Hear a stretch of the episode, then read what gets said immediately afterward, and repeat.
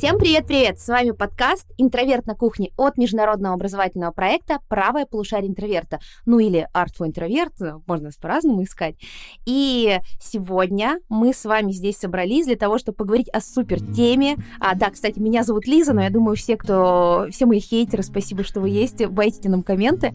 Они уже отключили подкаст, спасибо, что вы с нами остались до этого момента. Если вы не знаете, кто я такая, слышали подкасты только с другими участниками, то, скорее всего, готовьте уже пальцы разминать, э, писать о том, что как меня достала эта девушка, которая всех перебивает и очень быстро говорит. А еще она, по-моему, феминистка. Итак, сегодня мы говорим о таких людях, как я. Мы говорим сегодня на тему «Токсичные друзья». Да-да-да-да! Девочки, мы очень... Личное представление. Какого-то. С нами сегодня э, наш психолог э, София. Здравствуйте. София, как правильно, кстати? София. София? Да. Всем привет, да, я клинический психолог, сексолог, лектор нашего проекта, и сегодня я тут хочу рассказать, я сюда пришла за одной целью, рассказать про своих токсичных друзей. Итак, друзья, если вы когда-либо, когда-то что-то сделали Соне, она запомнила, и час возмездия настал. И у нас премьера на подкасте с токсичными друзьями. Э, про токсичных друзей. И с токсичными друзьями, потому что, ну, чего греха таить все. Как говорится, киньте камень в меня первый, те, кто ни разу не токсил на этих людей. С нами сегодня Саша. И здесь вы спросите, кто такая Саша и где она живет?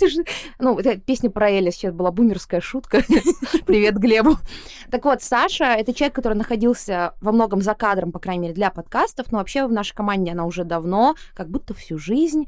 А, Саша наш, внимание, профессия 21 века, тикток-мейкер, ВК-клипы, а, YouTube Shorts мейкер. Да, всем привет. Э, у меня тут премьера сегодня, и если Лиза сначала начала говорить про своих хейтеров, то я думаю, я могу побороться с фан-базой Лизы, потому что я всегда, когда открываю э, комментарии в ТикТоке, Ютуб шорсах, думаю, господи, насколько токсичных друзей у меня тут наберется. Да, спасибо, что вы есть, мы вас любим, наши токсичные комментаторы. Ну и, конечно, отдельно спасибо тем, кто э, пишет нам хорошие вещи. Мы очень рады, как обычно, оставляйте эмодзи динозаврика, если вы считаете, что меня не пора выкинуть из этого подкаста. А я напоминаю вам, вы сейчас спросите, о боже, какое длинное видение, вы уже отключили его. А, итак, я специально в тайм-кодах проставлю начало. Итак, напоминаю вам, что наш подкаст а, имеет токсичный формат. Токсичных друзей, которые собрались на кухне и сели, обсудили, а, используя а, для этого свои личные истории и не очень смешные шутки. не очень смешные шутки, да.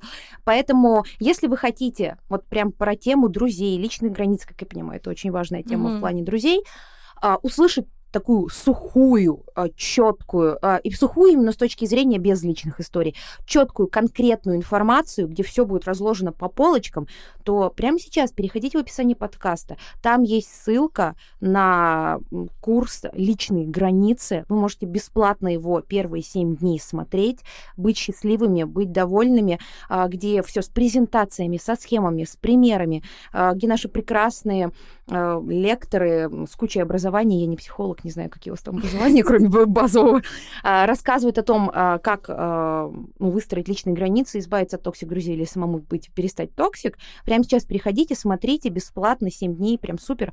И После 7 дней, после того, как вы, скажем так, попробовали продукт и смазали весь пробник духов, вы можете оформить подписку всего за 199 рублей. Это супер цена в честь нашего дня рождения, поэтому, пожалуйста, в честь нашего дня рождения сделайте нам небольшой подарочек, подпишитесь на нас, как говорится, дайте денежку. И, или если э, вам не хочется это делать, ну, поставьте лайк, оставьте комментарий, нам будет приятно. Отлично. На самом деле, а, я хотела добавить, что да, мы говорим про toxic друзей, но давайте честно признаем, ну, мы тоже иногда бываем токсиками, особенно в нашем таком очень дружном коллективе. Вы просто не представляете, насколько у нас действительно очень дружный коллектив. Э, все вот... Э... Мы все врем, что мы друзья, а не просто коллеги. Нам просто всем комфортно быть токсиками, видимо. Да, ну то есть мы действительно иногда так черно шутим друг над другом и так далее, и мы действительно иногда примеряем эту роль токсика, но мы это делаем хотела сказать, любя, да, оправдывая нас же. Пипец, ты так токсично звучишь еще и по-бумерски. Нет, на самом деле мы действительно подшучиваем друг над другом. Но при этом мы прекрасно понимаем, что мы друг над другом шутим, мы над этим смеемся и так далее. Если у кого-то возникают какие-то неприятные эмоции, мы это потом обсуждаем. В этом, наверное, главное наше отличие от действительно токсичных людей. Потому что токсичные люди, они не будут изменяться они будут действительно грубить, хамить, вызывать у вас негативные эмоции и считать, что так и должно быть. Ну и я хочу добавить, Соня как нас репрезентовала, как просто э, банду мразей из сериала, ну знаете, шайку из э, «Всегда солнечной Филадельфии».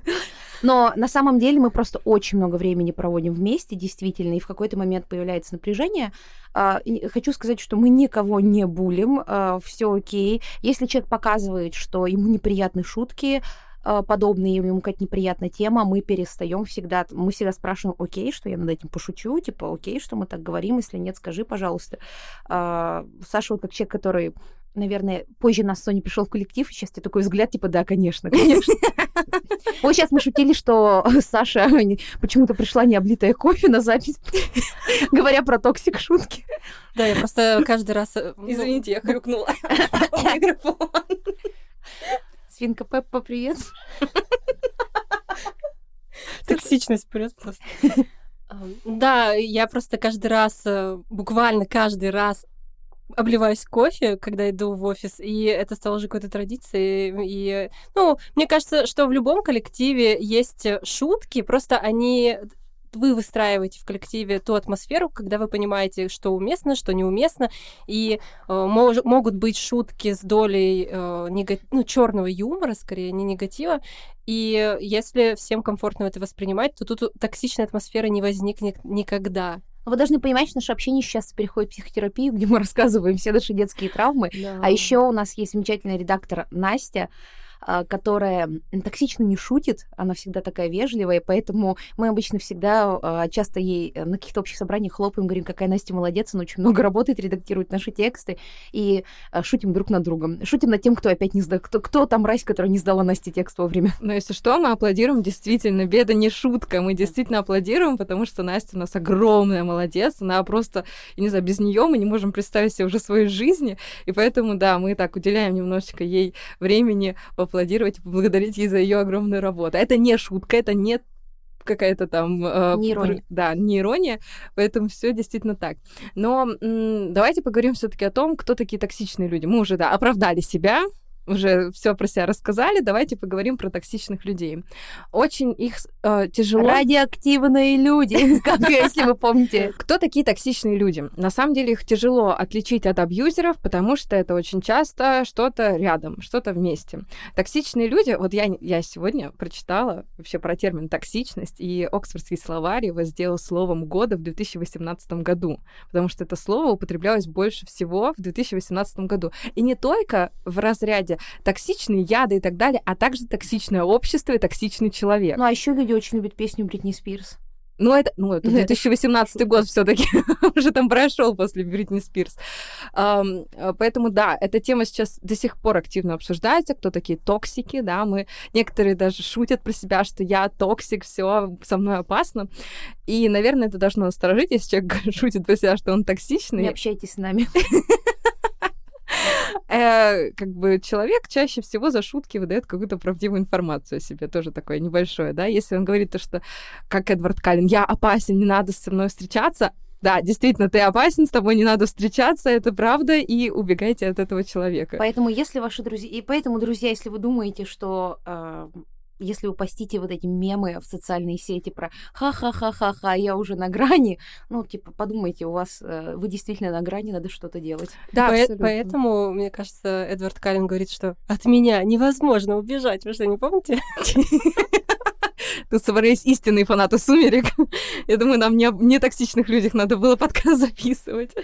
Но на самом деле токсичные люди — это люди, которые используют скрытые виды манипуляции, э, такие как пассивная агрессия, э, воздействие на ваши эмоции. Они пытаются действительно вызвать в вас какие-то эмоции, чтобы повлиять на ваше поведение и отношение к каким-то событиям и к самому человеку. Также это люди, честно, которые очень часто используют ту самую пассивную агрессию, которые пытаются например, да, Саша, ты так хорошо выглядишь, но я бы, наверное, это не надела. Не, моя любимая, это мне то, что говорят, и думаю, Саша тоже, потому что мы с Сашей два клоуна, немного в плане одежды, в хорошем смысле. Э, ну, то есть э, одеваемся мы... Я... Как для ТикТока, чтобы вы понимали. Вот. О, боже мой, ты такая смелая выйти в этом на улице. Я бы себе такое никогда не позволила. Мгм. Мне такое просто часто говорят, и я вся думаю, в смысле, в чем, в одежде? Ну, а знаете, когда, ну, мне, конечно, часто говорят, о боже, Саша, у тебя же два образования, ты такая умная, ты что, правда работаешь тиктокером? Вот, вот, да. Или ты так хорошо выглядишь для своего возраста. Обожаю эту фразу. И, мне кажется, можно просто хорошо выглядеть, либо не очень хорошо выглядеть. Простите, но мне кажется, у меня лично самая токсичная фраза, может быть, для кого-то это будет сейчас удивительно, но ты нормальный. Вот и ты, ты спрашиваешь, как я выгляжу, дорогой? Он тебе говорит, ну, нормально. Думаешь, это, это же, это же не значит ничего. Да, кстати, нормально, действительно не имеет под собой никакой эмоциональной окраски.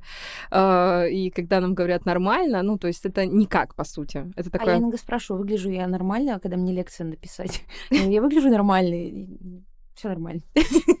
Не, у меня есть toxic фраза, которая меня в жизни преследует. А, Это тоже, на самом деле, passive aggressive. Сейчас я вкину как бы тему, которая вообще не имеет отношения к токсичным друзьям, хотя вот у меня очень много было связано такое с друзьями. С некоторыми пришлось попрощаться как раз после того, как я как решила с ним поработать. Слушай, да, я вообще тебя воспринимаю как русскую.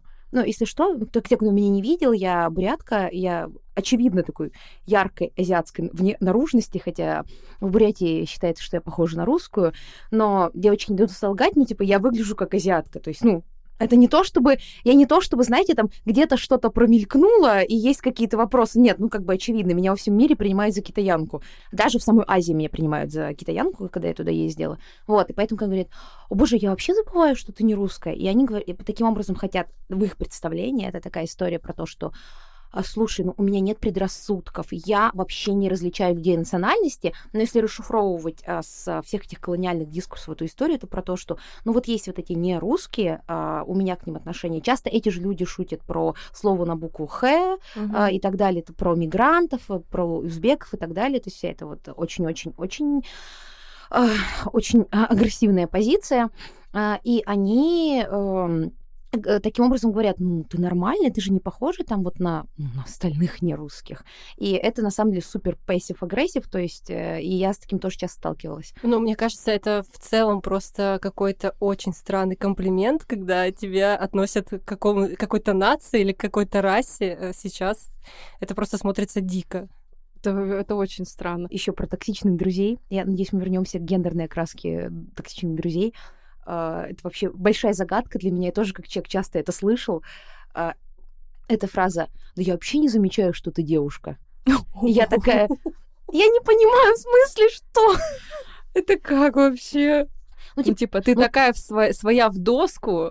Ты, Бра- ты братан. Понимаете, это с двух сторон ножи. Знаете, как вот есть вот этот мем с котом, вокруг которого ножи, и он Да-да-да. такой, с одной стороны, ну у тебя нет этих бабских истерик, бабских загонов, вот этого всего ты а, не полоскаешь мозг, ну то есть подразумевается под этим. И что типа, ничего себе, девушки там увлекаются такими вещами, с тобой есть о чем поговорить. И я такая, да, это какой-то махровый сексизм. А с другой стороны, это история про то, что а, Гермиона, ты же девушка. И я такая, в смысле, «Ну да, я девушка, что? Ш- Что? Да, это вообще ужасно, конечно. Но от этого тоже очень надо избавляться, и в этого в обществе много по разным критериям. Мы слышим вот эту пассивную агрессию, какие-то токсичные абсолютно комментарии. Но если говорить... Подожди, еще перебила. А я могу сказать, что я говорила токсик на этой работе, а то, что... Слушай, да ты вообще не ведешь себя как типичный мужик. Да, простите, извиняюсь, извиняюсь перед Аланом, Глебом и Мишей. А, Сейчас приношу свои извинения. Это был токсик. Ну, это была шутка, но неуместная. Простите меня, пожалуйста. Э, Я, наоборот, люблю говорить, потому что наши мужчины — это наше украшение коллектива. Ну, такая, знаете, как переворачиваю немножко картинку. Обраточка. Да, ну, действительно, у нас так мало мужчин, что они нам просто... Вообще, видели Мишу? Он такое украшение голевого Конечно. коллектива. Самое красивое лицо у нас Да, в да, коллективе. самый, самый красивый человек в нашем коллективе, он абсолютно точно. Слушайте, а вот давайте чек-лист токсик сделаем. Что так? Пассивная агрессия, что еще? А, не учитывается ваше мнение, абсолютно.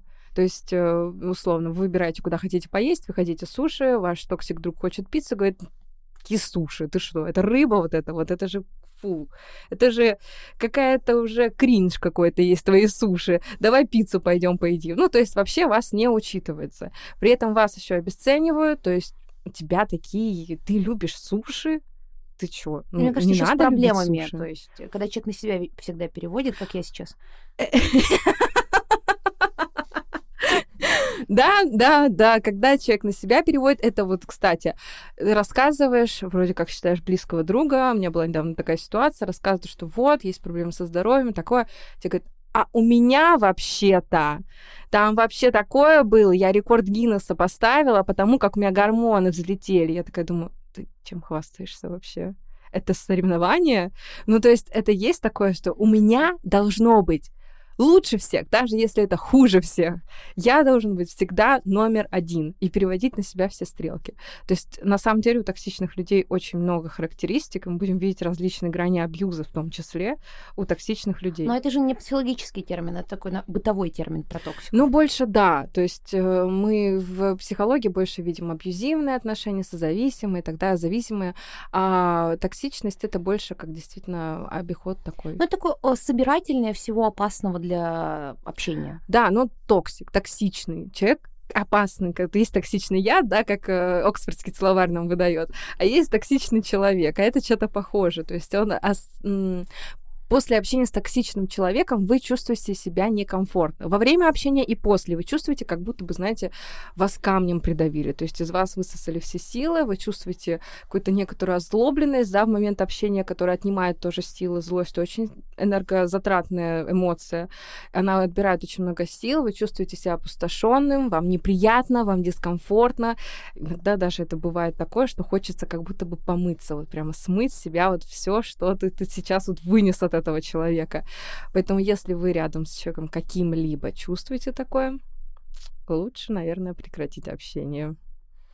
А тут, наверное, еще э, чувствуешь себя в первую очередь как-то использованным, потому что, мне кажется, характеристика одна из токсичных людей, которые просто и для них ваши отношения, они дружеские только потому, что человеку как-то выгодно с вами общаться, и он вот это общение постоянно как-то использует себе выгоду в ну, негативном плане, потому что понятно, что в любом общении мы общаемся для того, чтобы получить что-то, там эмоции, впечатления, но тут человек просто, можно сказать так, по-бытовому хочет чего-то добиться э, от вас благодаря этому общению. Да, абсолютно верно. Самоутвердиться как минимум самоутвердиться, что... Привет комментаторам. А, как говорится в одном моем любимом шоу, а за экспертным мнением, пожалуйста, обращайтесь в комментарии.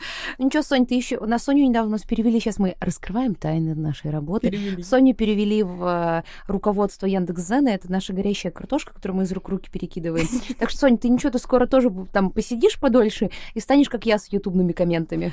Я иногда просто плачу над ними уже. Оттуда можно, знаешь, вот такой toxic яд из экрана выжимать. Зато то появляются некоторые идеи для постов. Это как бы такое вдохновение. Понимаете, просто у нас такая работа, что мы черпаем вдохновение из всех наших жизненных ситуаций.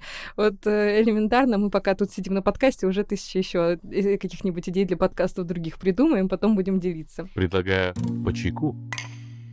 У меня такой вопрос. А, вот мы поговорили, у нас подкаст был «Toxic друзья». Мы когда эту тему объявили, тут реально была битва за, то, за тех, кто придет на, на этот подкаст. Я воспользуюсь служебным положением, потому что подкастами форм, ну, условно руковожу я, потому что, э, скажем так, э, я руковожу ими в том смысле, что я ставлю все задачи и так далее и тому подобное, пишу монтажные сценарии а, нашему звуковику Лёше. Лёша, привет, лучший абсолютно. Прости, что я сегодня опоздала. Так вот, и э, э, все очень захотели, всех прям тема это задела. Но у меня вот вопрос очень важный. Нас так задела тему друзей. У нас ролик недавно вышел на Ютубе, почему у вас нет друзей. Там просто был какой-то гигантский отклик. Я, ну, не ожидала его. А, вот у меня вопрос. Мы часто говорим вообще в пространстве, говорят о токсич... ну, о, о, о том, как нас отношения с родителями, наносят нам травмы, о том, как не впутаться в отношения с арбузером и так далее и тому подобное. Ну, то есть постоянно об этом говорится. Но я гораздо меньше, возможно, это моя эхо-комната, где я вижу, то есть, ну, примерно одно и то же, потому что так или иначе же вокруг меня формируется какой-то круг общения, какая-то лента. Я очень мало вижу про токсичных друзей именно, а, про абьюзеров друзей. Э, вопрос, могут ли друзья быть абьюзером и могут ли друзья нанести такие же а, серьезные вам травмы, как, а, ну, как семья и партнеры романтические?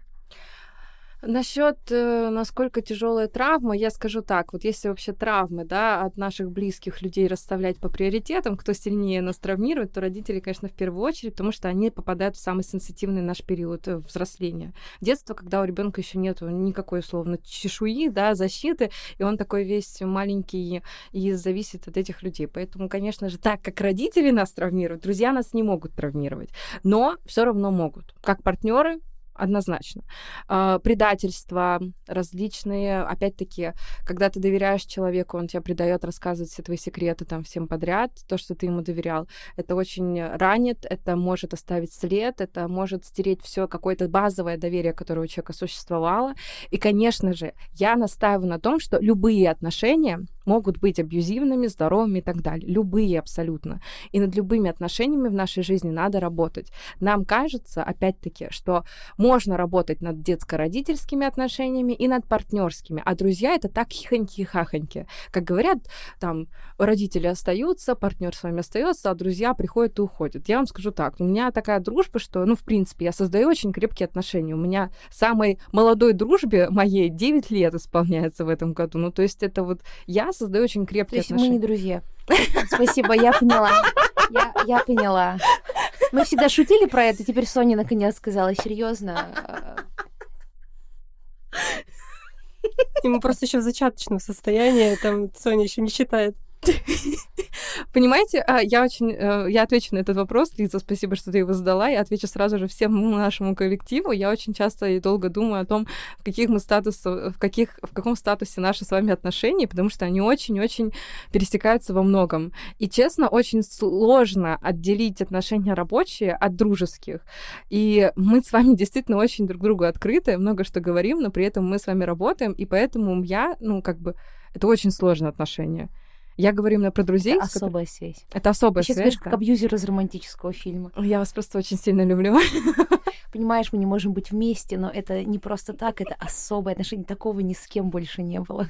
Не, я действительно думаю, когда, например, кому-то там рассказываю, ну, условно, и, например, когда я кому-то там рассказываю там про тебя, Лиза, про Алену, про кого угодно, я не понимаю, как вас назвать. Ну, я честно скажу, я не, у меня такой ступор случается, потому что, ну, коллега, друг, как вообще, и клянусь, я вот с этим столкнулась, я сейчас, там у меня тоже такой процесс в голове происходит, вот этот вот многозначный. Ну, а я не об этом. Спасибо, Лиза, что задала этот вопрос, спасибо, что мы это поговорили, разъяснили ситуацию. Я вырежу этот кусок и разошлю в общий чат. Если что, я не шучу. Итак, а, я создаю очень крепкие отношения. Действительно, мне очень важно создавать не много отношений таких маленьких, а очень длительные, крепкие отношения с людьми. И мои, например, многие отношения с подругами пережили разных партнеров и так далее. Ну, то есть, честно, они э, оказались крепче, чем отношения там с партнерами. И я не могу сказать, что вот с партнером я буду уделять больше времени отношения, а с подругой я забью и там, да, не буду какие-то проблемы обсуждать, какие-то вопросы, которые там, например, мои чувства, переживания насчет этого. Это те же отношения, с которыми мы работаем. Те же отношения, которые заслуживают какого-то отдельного э, времени, чтобы поговорить, порефлексировать и так далее, которые тоже стоит развивать, если вам с человеком комфортно. Поэтому я за то, чтобы работать над каждыми отношениями. А есть дружеский терапевт, как семейный? Я думаю, да, конечно, он с таким мало приходит, опять-таки из-за того, что, ну что эти друзья? Ну что с ними разбираться? Ну там весело вам, ну и весело. А там потом разойдетесь, все равно у каждого семья, дети. А опять-таки в такую проблему утыкаемся, что многие говорят, вот будет семья, дети, уже будет не до друзей. А потом, а, в частности, женщины чаще всего уходят от друзей, да, когда рожают ребенка, и они в какой-то момент, когда младенчество проходит, и они оказываются, что у них никого не осталось. Они остались, муж работает, муж у него друзья есть, он проходил по выходным тусить, а она не, с ну даже ребенком. если он сидит с ребенком, у него все равно социализация на работе есть, и так Да. он выходит из дома. Да, а женщина остается одна, и поэтому сейчас я вижу опять-таки такую тенденцию. Многие молодые мамы стали понимать, что это важно. Ну и опять-таки никто не принуждает гулять с молодой мамой и ее ребенком, но есть люди, которые согласны на это и тоже находят какое-то пересечение. Опять-таки муж может посидеть с ребенком. Мы помним, что это не домашний клоп, это все-таки мужчина, родитель. У меня есть э, как раз немножко... Тут хочется сказать, ну, то есть не только женщины с этим сталкиваются, понятное дело, что с процентном соотношении, конечно, чаще женщины. Но у меня есть друг, который сидел в декрете, пока жена работала, потому что когда она забеременела, они поняли, что ее зарплата как раз вырастет перспективно в ближайшие два года, и его нет. И там действительно такая история, когда он говорит, а вот Поля посидит с дочерью, погнали попить пиво и что-то такое, а, погнали в кино. И я как-то раз его спросила, как ты? Он говорит, ну, я чувствую, что меняется, конечно, немного жизненное ощущение, потому что я себя поймал на том, что я, ну, ребенка надо постоянно как-то отвлекать, mm-hmm. ну, с ним взаимодействовать, ребенок же очень завязан на родителя, что я стою и пока накладываю еду ребенку, пою «Мама ушла в офис на работу разными голосами разными стилями. Говорит, когда я дошел уже до Гроуэлла, типа, мама, шла в офис на работу, я понял, что мне надо с кем-то пообщаться. Кроме ребенка и детей на площадке и их родителей. Кстати, у меня тоже есть такие примеры нескольких пар, где мужчина оставался в декрете полноценно на три года, а женщина уходила на работу. Тоже по разным причинам это случается. Чаще всего финансовый вопрос тут стоят остро. И тоже мне это, честно, очень нравится. Ну, клянусь, как практика того, что м- вот эти стереотипы исчезают, что вот только женщина должна быть с ребенком, а мужчина должен быть на работе. Мне кажется, это вообще, в принципе, на пользу мужчинам и женщинам, в том плане, что они как-то решают. Э, ну, и в целом, мне кажется, если у мужчин будет, будут э, друзья мужчины, ну, то есть, понятное дело, что в процентном отношении, скорее всего, там, ближайшие годы, десятилетия будут женщины чаще идти в декрет, но если у вас есть такой пример, как мужчина взял декрет, или мужчина, например, э, взял хотя бы три недели первые после рождения ребенка на работе как отпуск, чтобы помочь жене, то это будет, ну, как такой хороший показательный пример. Да, абсолютно. Но мы немножечко укатились с темы. Э, как-то последние подкасты все в тему родительства у нас скатывается. Да, спасите, течение несет нас. Скоро 30, 30 лет. лет да?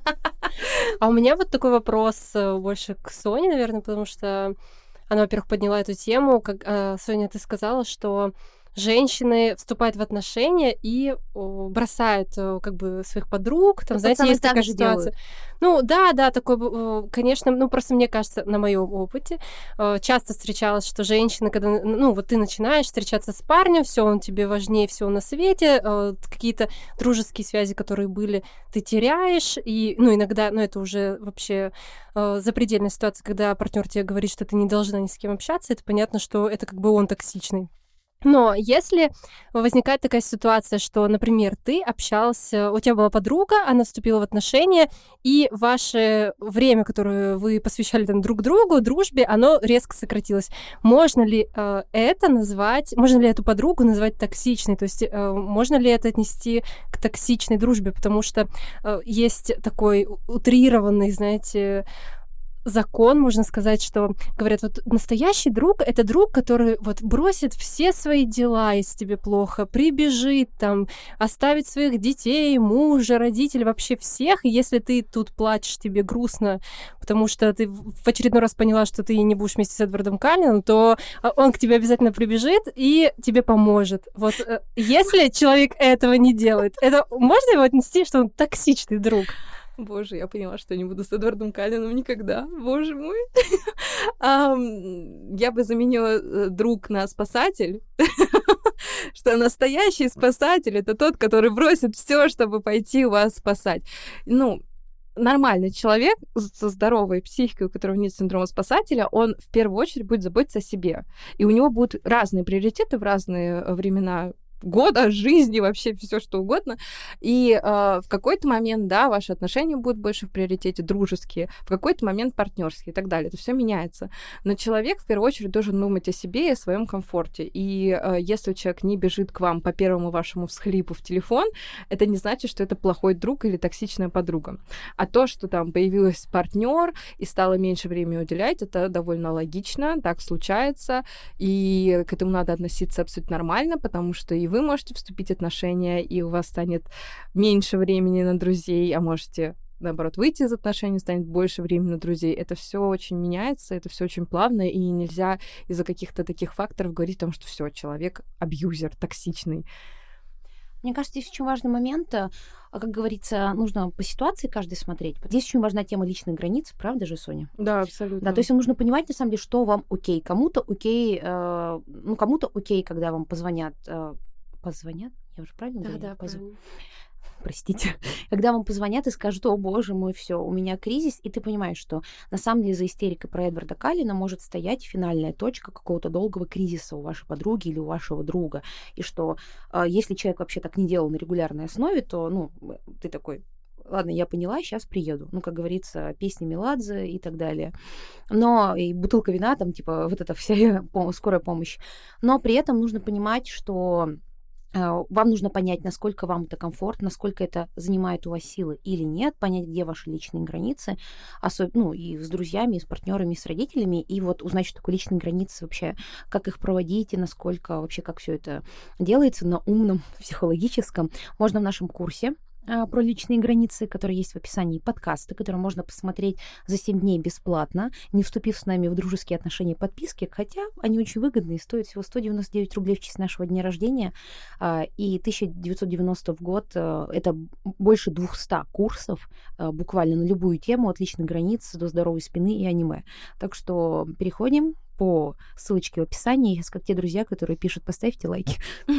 Кстати, про личные границы хочу добавить, что действительно очень важно понимать, а, готов ли ты сейчас поддержать друга. Да, подруга страдает, ее бросил Эдвард Каллен опять виртуальный, но э, насколько ты готов?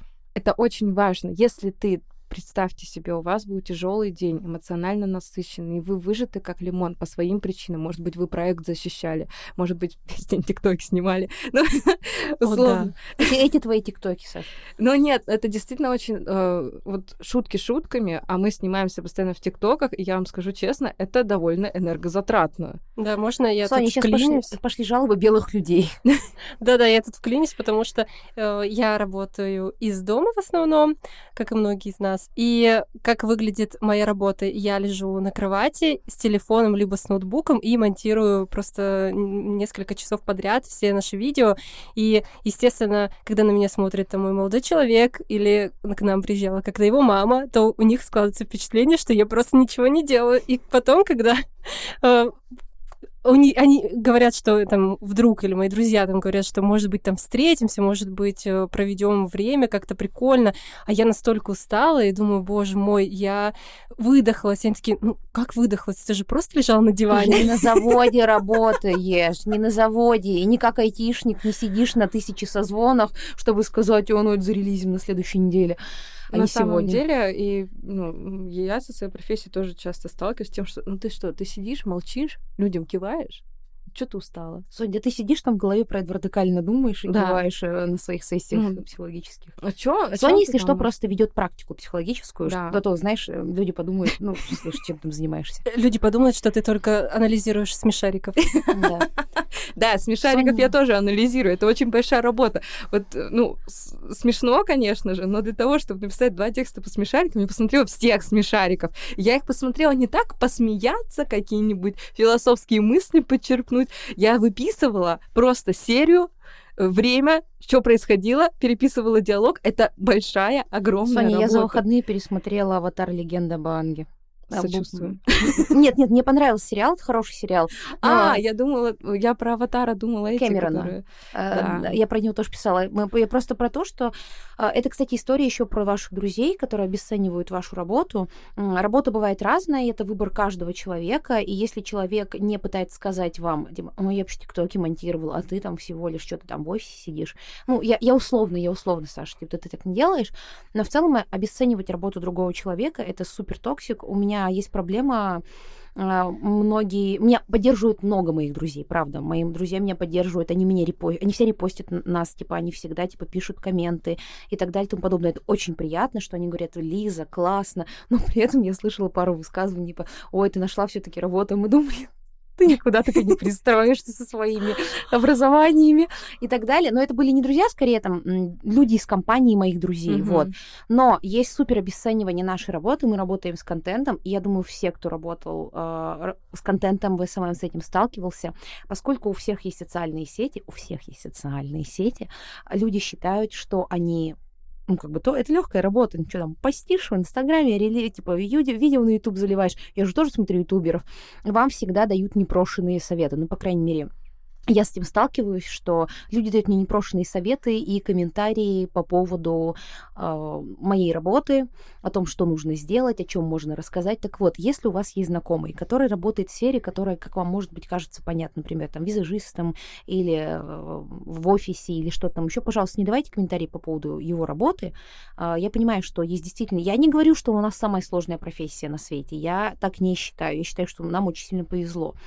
А, и нам повезло, буквально это не то, чтобы я всего сама добилась, жизнь так складывается, что есть ошибка выжившего. Но если человек работает, это, ну, ну, он молодец и так далее. Если это не связано с криминалом, это не незаконно, то вы не имеете права никак осуждать его работу в целом, что бы он там ни делал. Даже если это кажется вам неприемлемым. А, абсолютно точно это абсолютно обесценивать чужую работу, какая она ни была бы, это ужасно. Я часто слышу истории про то, что э, обесценивается работа людей, которые работают в офисе, хотя вообще работать в офисе это на самом деле не подарок.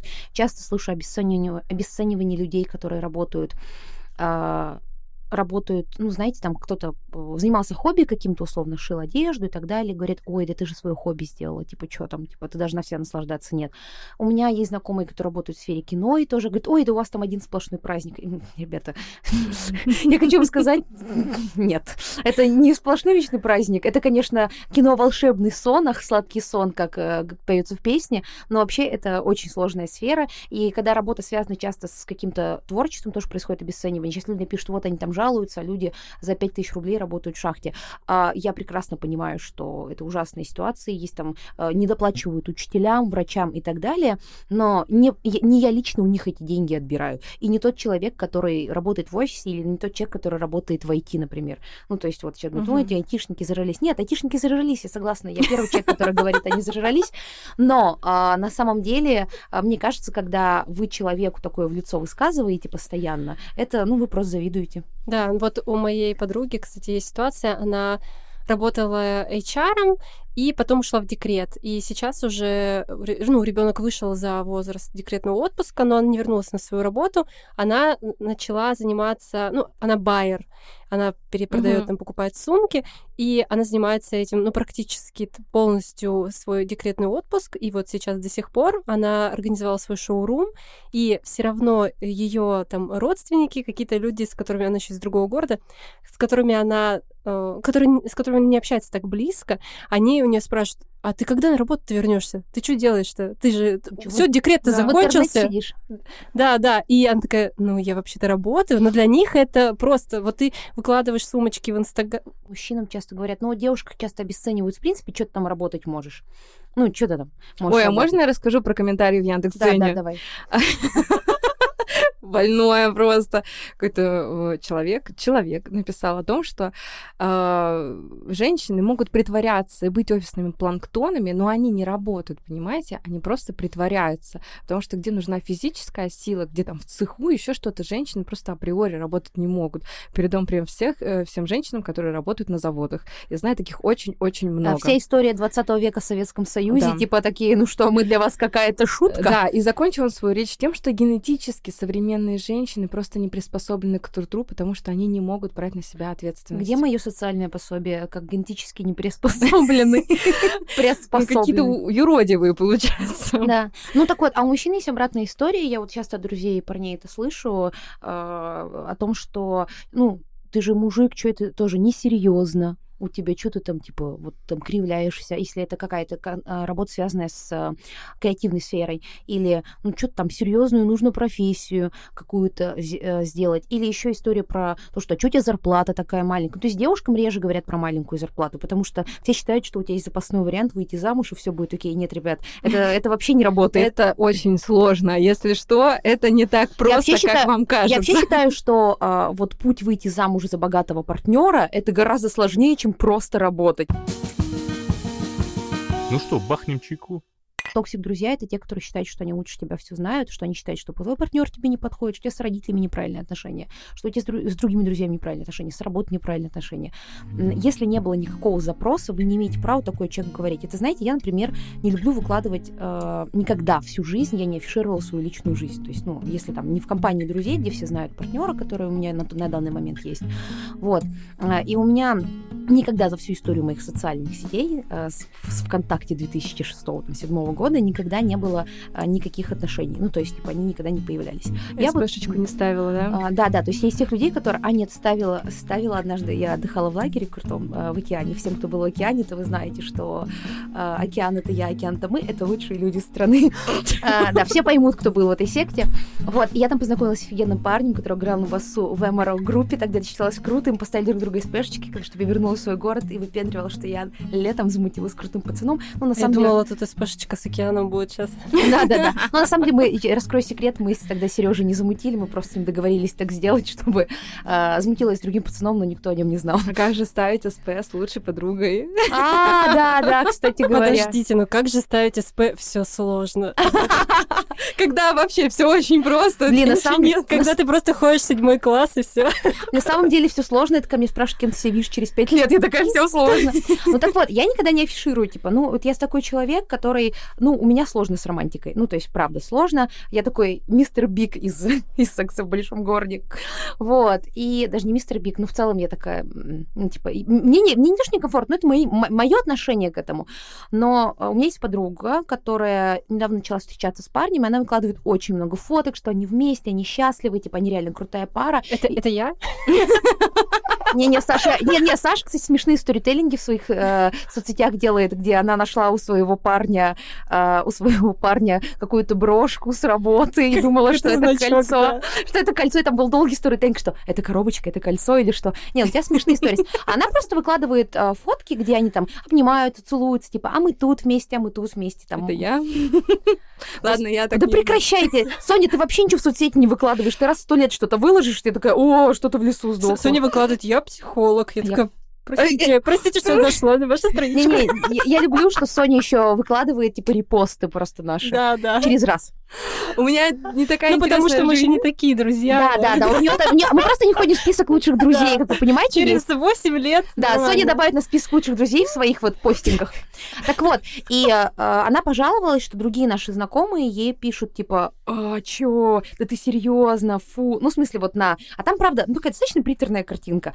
Ну, знаете что, ну, как бы я как угодно могу относиться к постингу в соцсетях, иногда пошутить про пару, которая сначала выложила фотосет, знаете, типа, вот этот вот романтический фотосет, и я отношусь к этому очень иронично. А, в романтический фотосет, а потом через неделю они расстались, и ты узнал там такое. Но я хочу сказать, что это вообще меня не должно касаться. Типа, если меня не спросили, как я отношусь к тому, как они там а, сосутся у себя в соцсетях, то э, или то, что, ну, как бы меня должно, если человеку приносит это радость, я скажу, супер, поздравляю. Это как люди женятся, заводят детей, э, я сейчас, там, не знаю, покупают машины, и я говорю, вы молодцы. Ну, то есть, и, и пускают шарики в небо. Да, да, да. Ну, то есть у всех есть вот такая штука, к которым вы относитесь, типа, и вы своим партнером или лучшим другом, подругой такие, ха-ха, смотри, что Дашка учудила. Ну, в целом, да. А, и вы такие... Все сразу подумали про Зуеву Дашу. Я пришла сюда для того, чтобы рассказать эту историю. Я, мне кажется, готова рассказать эту историю. Короче, а, когда мы обсуждали про этот подкаст, то, что будем говорить про токсичных друзей, у меня прямо флешбеки случились я вспомню одну историю. У меня была в детстве, в начальной школе подруга. Она была из очень обеспеченной семьи. Ну, я жила в Перми. Вы понимаете, что в, условно, начале 2000-х Пермь была не самым богатым городом, и там, конечно же, мало кто жил хорошо. У нас не было даже торговых центров. А кто в России в начале 2000-х, кроме Москвы и Питера, жил хорошо? Ну вот я ну, для петербуржцев, москвичей говорю это, поэтому, да, ну типа у нас есть магазин был, это центральный рынок, ну все там одевались, ну не было вообще вариантов никаких. На картонке. Да, а я дружила с девочкой из очень обеспеченной семьи. У них там Дольче Габана были, вот это вот все, что как бы для Перми это было вау, конечно же. И я постоянно ходила к ней в гости. У них была двухэтажная квартира, такие все резные потолки, позолота. Мне там, конечно, очень нравилось. Как, как у Гены Букина, да? Блин, да, кстати, до сих пор загадка, как он на зарплату продавца обуви это все содержал. Ладно. А мы жили в обычной квартире. У нас, причем нормальная квартира была, трехкомнатная, нас очень много в семье, очень много, нас пятеро человек. А, но в любом случае, обычная квартира на э, стене ковер, все нормально, все по канонам, как Скрипно. бы так. Да. То есть мы не были бедными. Я это понимала, но я всегда ходила к подруге, и потом к один день позвала подругу к себе. Я ее позвала, она приехала, она просто разрыдалась. Она начала очень сильно плакать и просила ее забрать. Но позвонила родителям, попросила ее забрать отсюда, потому что, ну, типа, тут ужасно. О, господи, я чувствую запах бедности. Да-да-да. Или это какая-то шутка для бедных, которые Да-да-да. не понял? Она просто, не-не, она достала свои маршал наушники и такая, я не слышу звук, я не слышу ваши бедные звуки. И да, ну то есть э, я, мне было очень обидно. Я, честно, я тогда такая думаю, блин, мы что, бомжи, что ли? Ну то есть маленький, я была маленькая, я не понимала. Я думала, ну обычная квартира. Да, у нее крутая, но у меня обычная. И когда она заплакала, мне, она еще забилась в угол, она так плакала, и так было плохо. То есть прямо реально, ну это прямо жуть. Это мне отпечаталось так в голове. Я еще долго думала, боже, что с нами не так? Мы что, бомжи? Представляешь, какая у нее психотравма Да, последовала? да, она столкнулась с бедностью. На самом деле, это девочка, которая э, в итоге у нее был первый iPhone в нашей школе. И мы считали, что она просто такая как сказать там, жадная бич, которая нам не хочет по экпорту передавать музыку. Я прекрасно понимаю, что мы были детьми, и да, девочка не видела просто другой жизни, ее обвинять тут не в чем, конечно же, а, но это была для нее Ну, а и для если меня. токсик-друзья э, богаче, чем ты, и эксплуатируют свои деньги, ну, для того, чтобы манипулировать. Я думаю, все видели такое в школе, в универе. Есть какой-то персонаж, какая-то персона, у которой есть деньги, и она собирает вокруг себя людей и прям очень мощно манипулирует ими. Что делать в таком случае, если вас затянуло в эту воронку? э, выходить, потому что чаще всего, опять-таки, если э, человек считает, что за деньги можно купить друзей, то этот человек не понимает, что такое истинная близость, дружба, открытость, доверительные отношения, потому что есть, ну, условно, он покупает, да, то есть считает, что может купить по iPhone, и ты будешь со мной дружить. Ам, это не про дружбу. Я бы согласилась. Да, я бы сказала, конечно. Простите, я, я из небогатой семьи. А, Сонь, хорошо, а вот что делать, если ну, люди используют тебя как, наоборот, а, денежного донора? Знаете, вот есть друзья, которые, даже вы можете быть не очень богатыми, которые вечно тебя стреляют, деньги не возвращают, которые стреляют у тебя, там, не знаю, вещи не возвращают. Ну, думаю, вы поняли, какие, какого типа я друзей говорю. Здесь все просто. Не давай деньги и вещи. Я честно скажу, э, не хочу хвастаться, ничего не, хочу, тут такая просто... Но я довольно часто могла дать людям там книжки свои взять, а у меня коллекция книг, которые я вот храню, для меня важно, что Блин, вот мне я сейчас её так больно прочитала. стало, простите, пожалуйста. Я в какой-то момент, чтобы вы понимали, насколько... Извини, что перебила, просто у меня есть на телефоне альбом, где мои друзья сфотаны с книгами, которые они забрали, потому что, я не знаю, Соня, ты была дома, у меня достаточно много Да. книг, ну, то есть э, это прям, то есть действительно, мне кажется, много, при том, что это книги, не которые достались мне наследство, те книги, которые я собрала просто за время учебы в универе. Это очень большая коллекция, а, помимо там художки, там по, кино, по философии и так далее, и у меня стали пропадать книги, а многие из них я тащила а, из э, иностранных поездок, потому что они просто не продаются в России, и я типа ехала специально условно с, с одними трусами и зубной щетки, чтобы вручную кладь, потому что денег хватило только на ручную кладь, увезти книжки, или там заказывала с Амазона за гигантские деньги. Некоторые книги просто уже не купить. Я их ловила по букинистам, и, ну, по старым книгам, и на специальных сайтах заказывала. Там последнее, блин, э, существующее издание Мамардашвили о Прусте и так далее. И эти книги пропали. Я, я, я, я не могу их выловить. Я Очень понимаю, больно. это огромная боль. Вот я так делала, ну, наверное, в школьном возрасте. Я давала книги, и мне их потом возвращали, знаешь, когда корешок оторван, книги разорваны, там каких-то страниц не хватает. Таких людей надо изолировать от общества. Да, я понимаю, что это очень больно, я не даю книги, вообще нет. Ну, то есть для меня это, у меня есть своя коллекция, у меня действительно у меня есть некоторые книги, там, например, Фрейдка, там еще буклет такой э, прошлого века, ему уже сто лет, там есть книга, которая сейчас не выпускает, это Карен Хорни, невротическая личность нашего времени, я ее просто урвала практически, последнюю в старом переплете, она такая желтая страница, ну как можно такое отдать, я просто не понимаю. И э, я, ну опять-таки, ты сама должна оценить, какие у вас отношения с человеком, и сможет ли он тебе действительно отдать это то, что он у тебя взял. Все-таки ты не банк, ты не деньга, да, э, микрозаймы. Ну, там просто такая драмати... я, не... я уже перестала так делать, но я думаю, все сталкивались с такая драматическая история, эти люди как-то выжимают из тебя. Ты чувствуешь себя мразью, если ты Да, они потому что используют манипуляции, не ведитесь на манипуляции, опять-таки вас затаскивают в эти манипулятивные игры, где нету просто выигравшего. Вы будете либо спасателем, который спасет, либо агрессором, который не дал денег, и вот человек пострадал. Поэтому лучше просто скажите то, что извини, у меня нету денег лишних для того, чтобы тебе одалживать, и все. А, если человек адекватный, если это ваш хороший друг, вы действительно у вас с ним хорошие отношения, он поймет. А потом ты постишь, как я вчера про кофе за 500 рублей каждый день. А моя... Это твои деньги, и ты не должна чувствовать стыд за то, что ты купила себе кофе за хоть тысячу А, рублей. кстати, еще по поводу денег история. А, Когда люди навязчиво спрашивают, сколько вы зарабатываете, куда вы тратите, и типа а, не понимают, откуда ты берешь деньги. Мне как-то просто подруга сказала, не понимает, откуда ты, типа, как ты себе можешь это позволить. Типа, ты же вот а, не, не так много зарабатываешь. Я такая, а тебе какая разница? Может, я в вебкаме, типа, вообще. Тебе какая разница? Я же не у тебя эти деньги беру. У меня есть тре- трэш-история. У меня была с самого, ну, с юности подруга.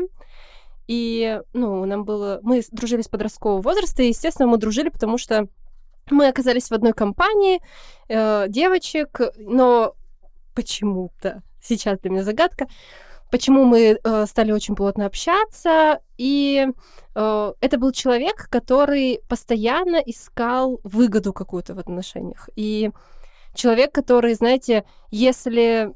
Вот ему обязательно нужно само... Если он находит нового друга, если этот человек находит нового друга, то ему нужно самоутвердиться за счет другого друга. Знаете, как в детстве было э, давай дружить э, против кого-то. Вот тут почти то же самое. Вот э, ты почему-то сближаешься с каким-то человеком, но при этом э, говоришь какие-то ужасные истории или рассказываешь какие-то секреты про своего другого друга.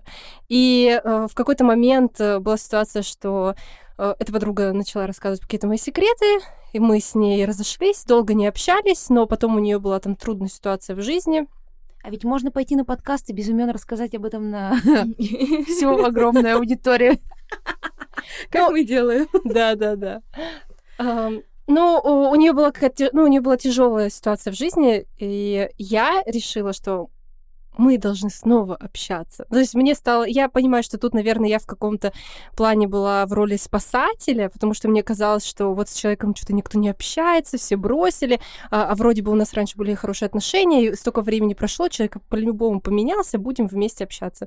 Мы общались какое-то время, но все закончилось ужасно, потому что э, этот человек нашел себе опять новую подружку и зачем-то начал перевирать какие-то мои слова про эту подружку и настраивать эту подружку против меня. А эта подружка была... Это очень-очень сложная схема. Да, да. И эта подружка пришла ко мне, знаете, э, я была уже как бы достаточно, мне казалось, взрослой, мне было около 20 лет, и она пришла ко мне, она была старше меня, беременна со своим младшим ребенком маленьким, э, чтобы как бы назначить мне стрелу.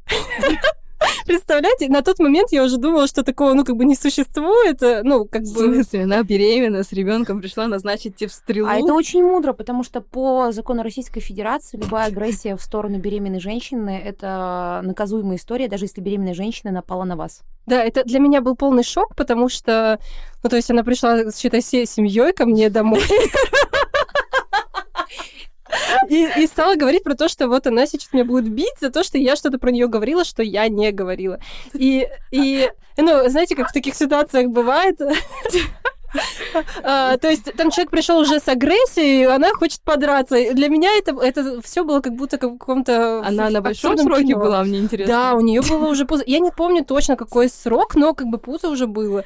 И, ну, все решилось тем, что э, она просто сказала, что если я что-то еще про нее скажу, что я не говорила, э, она прям придет и реально будет меня бить. Я говорю, ну даже если бы я могла опуститься до такого уровня, чтобы с кем-то драться, то, ну, естественно, я бы не выбрала себе в спарринг партнера беременную женщину с ее маленьким ребенком, который стоит рядом. Она Это было просто родит, и будет у нее еще один спарринг. да, да. Знаете, когда пришел своей братвой? Короче, это был абсолютный сюр. э, После этого мы просто перестали общаться с этой моей подружкой бывшей. Удивительно. Мне, честно, начало истории звучало, как я подумала, блин, что за нормис история? Но когда... Ну, поверьте, финал стоил того. Да, да, я, я, я специально, знаете, как э, в книжках учат, что самое горячее напоследок, представляете? Вот я рассказала. Ну, мне, мне просто как бы кажется, что тут даже мнение психолога избыточно. Что мне вам рекомендовать? Нет, а если твой друг регулярно выбалтывает твои секреты, давайте про это поговорим. Мне кажется, многие с этим сталкиваются. А, Слушайте, да, э, есть такое. И опять-таки важно, во-первых, говорить, что это секрет, и я не хочу, чтобы ты с, э, с кем-то делился, потому что некоторые не понимают этого и думают, что, ну, если рассказали, значит, это какая-то открытая информация, которой можно делиться и дальше. То есть тут есть такой момент, что вы должны сами проговорить через рот, что это секрет, и я рассказываю только тебе.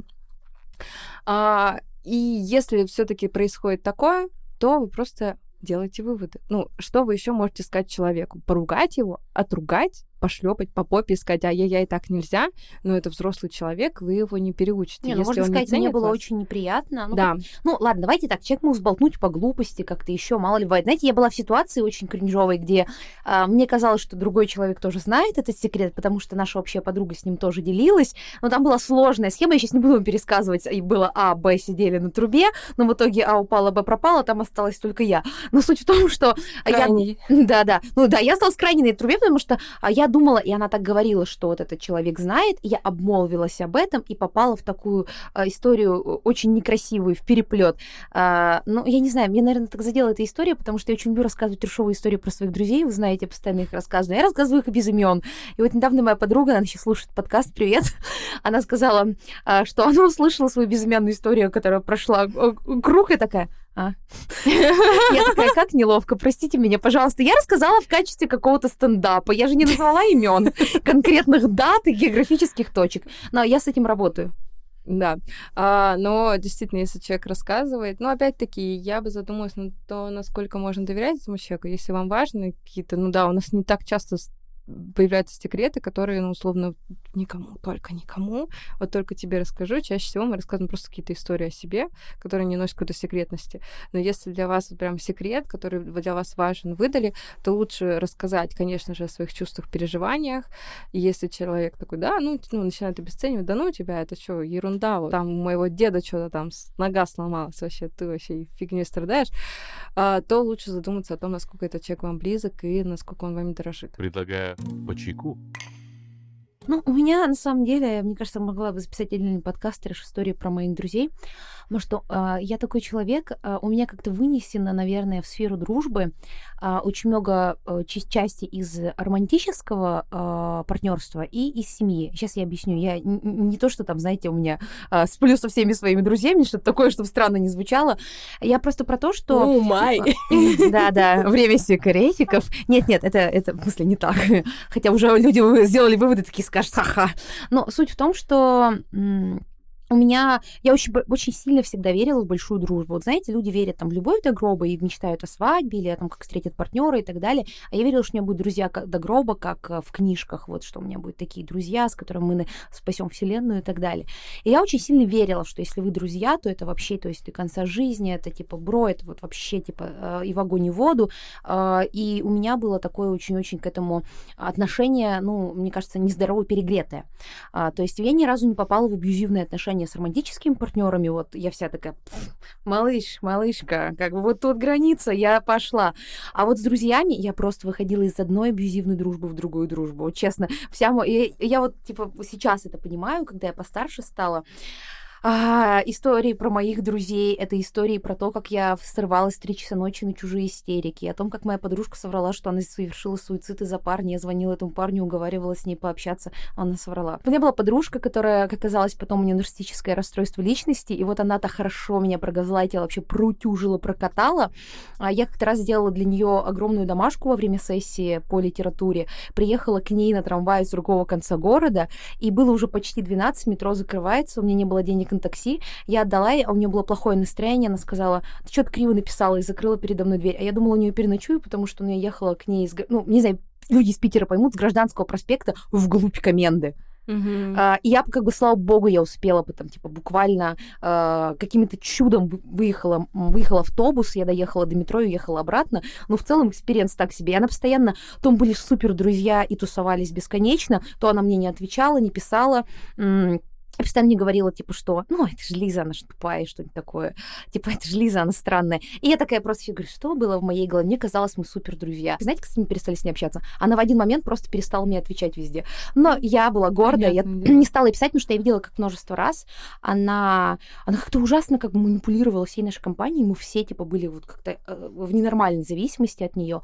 Она переставала общаться с каким-то человеком просто по щелчку. Вот вчера, типа, все, типа, вот просто проживем всю жизнь вместе, по щелчку, а потом такая, мы с этим человеком больше не общаемся, с Катей больше не общаемся. И все переставали общаться с ней. Нормально. Вот, но поскольку у меня очень много друзей, я, типа, супер общительный человек, а, я как бы не сильно от этого пострадала, потому что у меня остались друзья вне этой компании. А были эти люди, которые оказались изолированы вообще после этого. Вот. Она, кстати, была фотограф, я занималась косплеем, она запрещала мне фотографироваться у других фотографов. Всегда выясняла, куда я с кем иду. Ну, то есть, а потом вот по щелчку исчезла. Но я думаю, это было к лучшему. Короче, все, что я хочу сказать про э, долгую историю Лизы, это то, что если вы чувствуете, что вам становится дискомфортно, не думайте о других, думайте о себе. Если вам дискомфортно с этим человеком, прекращайте общение. Будет, да, если вы хотите сделать нормально, не словно не просто прекратить общение и все, не отвечать на... Выскажите, что я чувствую дискомфорт некоторые, мне стало неприятно, э, я как бы хочу прекратить с тобой общение. То есть поговорите честно с человеком. Но просто мы у себя в жизни самые главные, и надо об этом помнить. И помнить Я том, считала, что... что другу надо последнюю рубашку отдать. Мне, Но... Вот мне кажется, что нужно еще запомнить о том, что ты не виноват, что ты не хочешь общаться с этим человеком. Да. Потому да. что э, общество, вот там общие друзья, если этот человек строит себе жертву или, ну, реально страдает, возможно, даже если он реально страдает за то, что он лишился вашей дружбы, но вы не хотите с ним больше общаться, вы не обязаны общаться, если вас уговаривают или если он э, ну, если он в позиции жертвы находится. Да, абсолютно. В первую очередь думайте о себе, потому что, ну, ну пообщайтесь вы, да, общество говорит вам от этого что будет? Вам будет комфортно, вам будет классно. Нет, скорее всего, вы будете чувствовать какой-то дискомфорт. Мне просто хочется, чтобы никто в компании общих друзей не хотелось, ну, сейчас я помягче, не спорил, не конфликтовал, я все время всех мирила и так далее.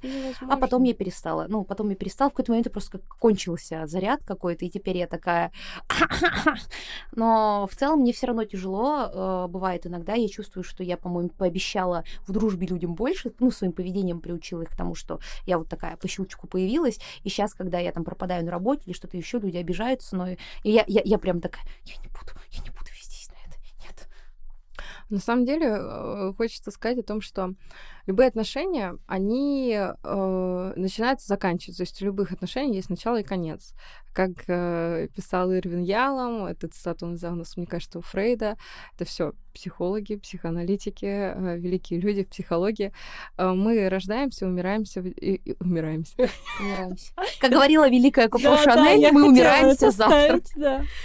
А, мы рождаемся и умираем в одиночестве. То есть все люди, которые есть в нашей жизни, это люди, которые пришли к нам и ушли.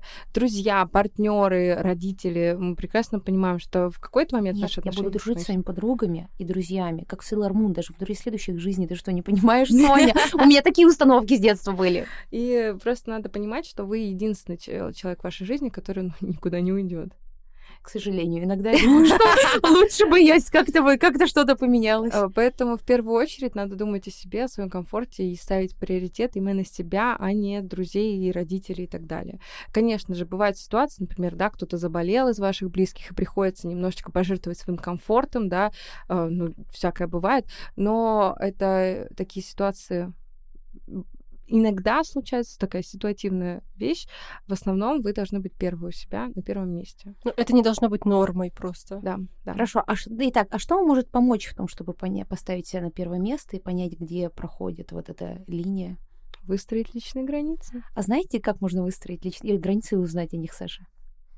Я думаю, нужно просто посмотреть курс, который находится у нас в описании подкаста, тем и более, сразу поймешь. Тем более, что 7 дней бесплатно, друзья. 7 дней бесплатно, переходите, смотрите.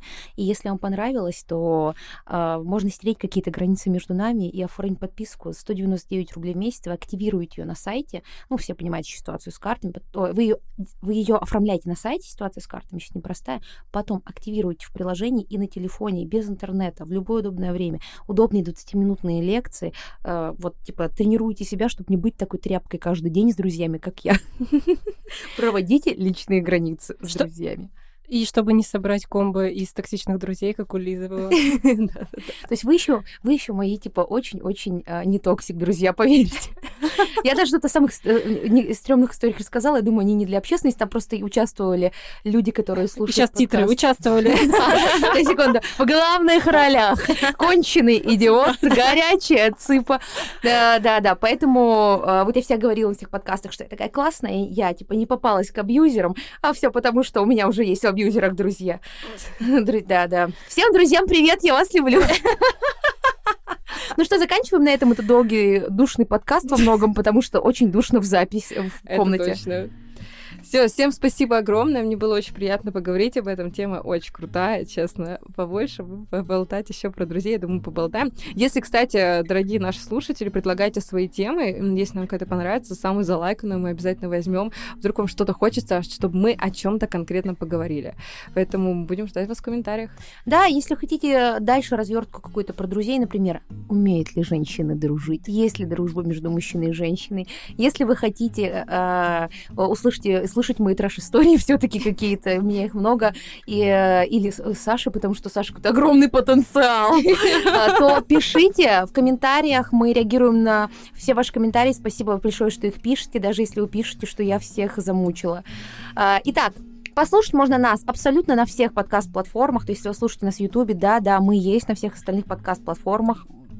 А просто, а, ну, собственно, зайдите на платформу забейте «Интроверт» на кухне. Ставьте на, пожалуйста, оценки в Apple подкастах, так о наших подкастах узнает больше людей. Советуйте друзьям, ему что пришлете и скажете, вот, вот это да, пипец, они странные.